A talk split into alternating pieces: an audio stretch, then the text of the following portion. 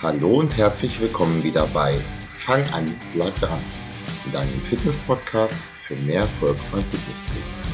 Heute sitze ich auf meinem Thema. Ich habe nämlich Muskelkater in der Gesäßmuskulatur. Ist das aber eigentlich gut oder schlecht? Brauchst du Muskelkater oder solltest du ihn vermeiden?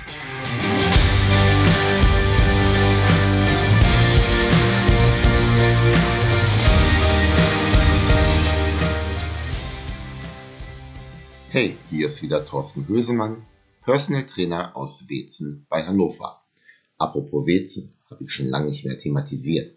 Vor ein paar Tagen habe ich ein Bild aus Wezen, und zwar eine Rantastic Protokollierung auf Instagram gepostet. Schau gerne mal rein. Jetzt aber zum eigentlichen Thema. Ja, wie gesagt, ich sitze auf meinem Muskelkater. Ich habe Gesäßmuskelkater. Ähm, bevor du jetzt übermäßig jubilierst, er ist nicht so stark. Ich kann mich noch bewegen, aber trotzdem habe ich dadurch ein Thema, welches immer wieder aufkommt. Und zwar kommen Trainierende oftmals zu mir und sagen, boah, das war wieder ein gutes Training, habe ich einen Muskelkater. Ist dem aber wirklich so? Ist das Training besonders gut, wenn man Muskelkater hat? Oder ist es gut, wenn man diesen vermeidet?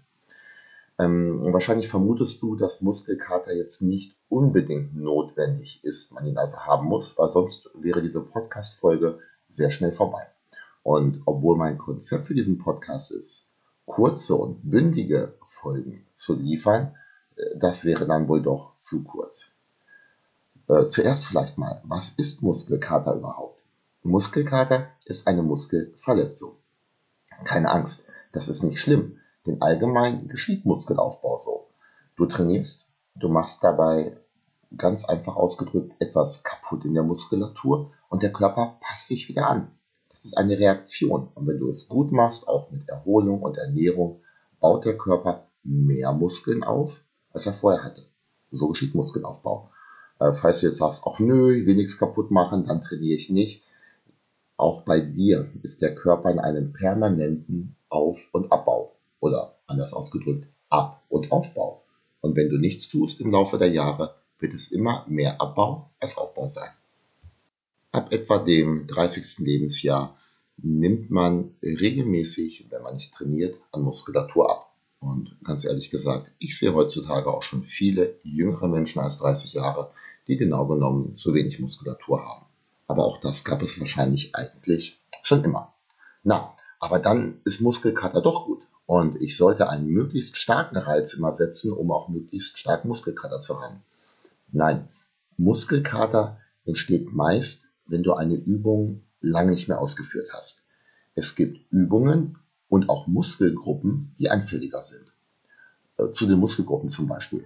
Bei Beinen hat man relativ oft Muskelkater, insbesondere die Waden. Brustmuskulatur am Oberkörper, Trizeps oder auch die Nackenmuskulatur. Seltener tritt Muskelkater hingegen zum Beispiel im Latissimus auf oder auch im Bizeps.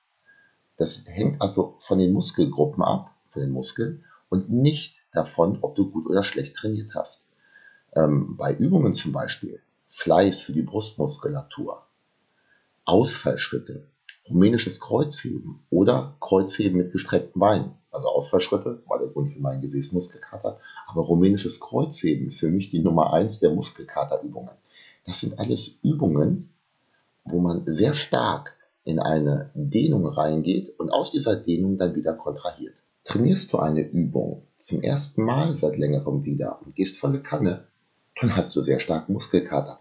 Aber nicht, weil du besonders gut trainiert hast, sondern nur, weil du es nicht gewohnt bist, diese Übung zu machen.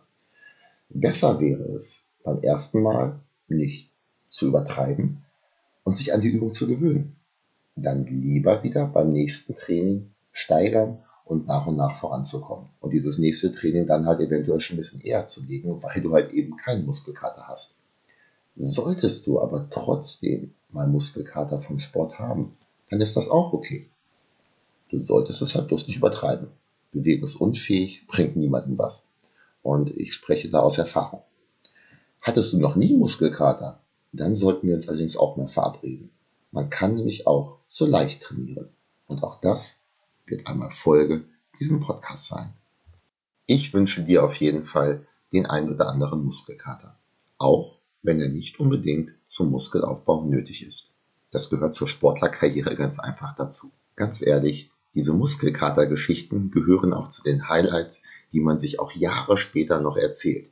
Ich beispielsweise war vor vielen, vielen Jahren einmal bewegungsunfähig und damit meine ich wirklich bewegungsunfähig. Ich konnte nicht gehen mit Wadenmuskelkater. Ich konnte also das Haus nicht verlassen und bin durch die Wohnung gekrabbelt. Das war in dem Moment sehr schlecht, hat dem Aufbau meiner Wadenmuskulatur vermutlich auch nicht besonders geholfen. Geholfen hat es mir allerdings, wenn ich jetzt mal nach längerer Pause vielleicht mit dem Wadentraining wieder beginne, halt eben nicht so intensiv zu starten. Außerdem ist halt eine nette Geschichte für einen kleinen Smalltalk. Um es zusammenzufassen, Muskelkater gehört beim sportlichen Training mit dazu. Du solltest ihn aber nicht als Kriterium nehmen, ob dein Training gut oder schlecht war und du solltest auch nicht absichtlich einen super starken Muskelkater hervorrufen wollen. Man kann nicht gut trainieren, auch ohne sich am nächsten Tag nicht mehr bewegen zu können. Solltest du aber doch mal einen so starken Muskelkater erwischt haben, dass du das Haus vielleicht wirklich nicht mehr verlassen kannst, so wie ich damals, nutze diesen Tag, bewerte meinen Podcast und leite ihn an Freunde weiter. Viel Spaß und Erfolg beim Training und den einen oder anderen Muskelkater.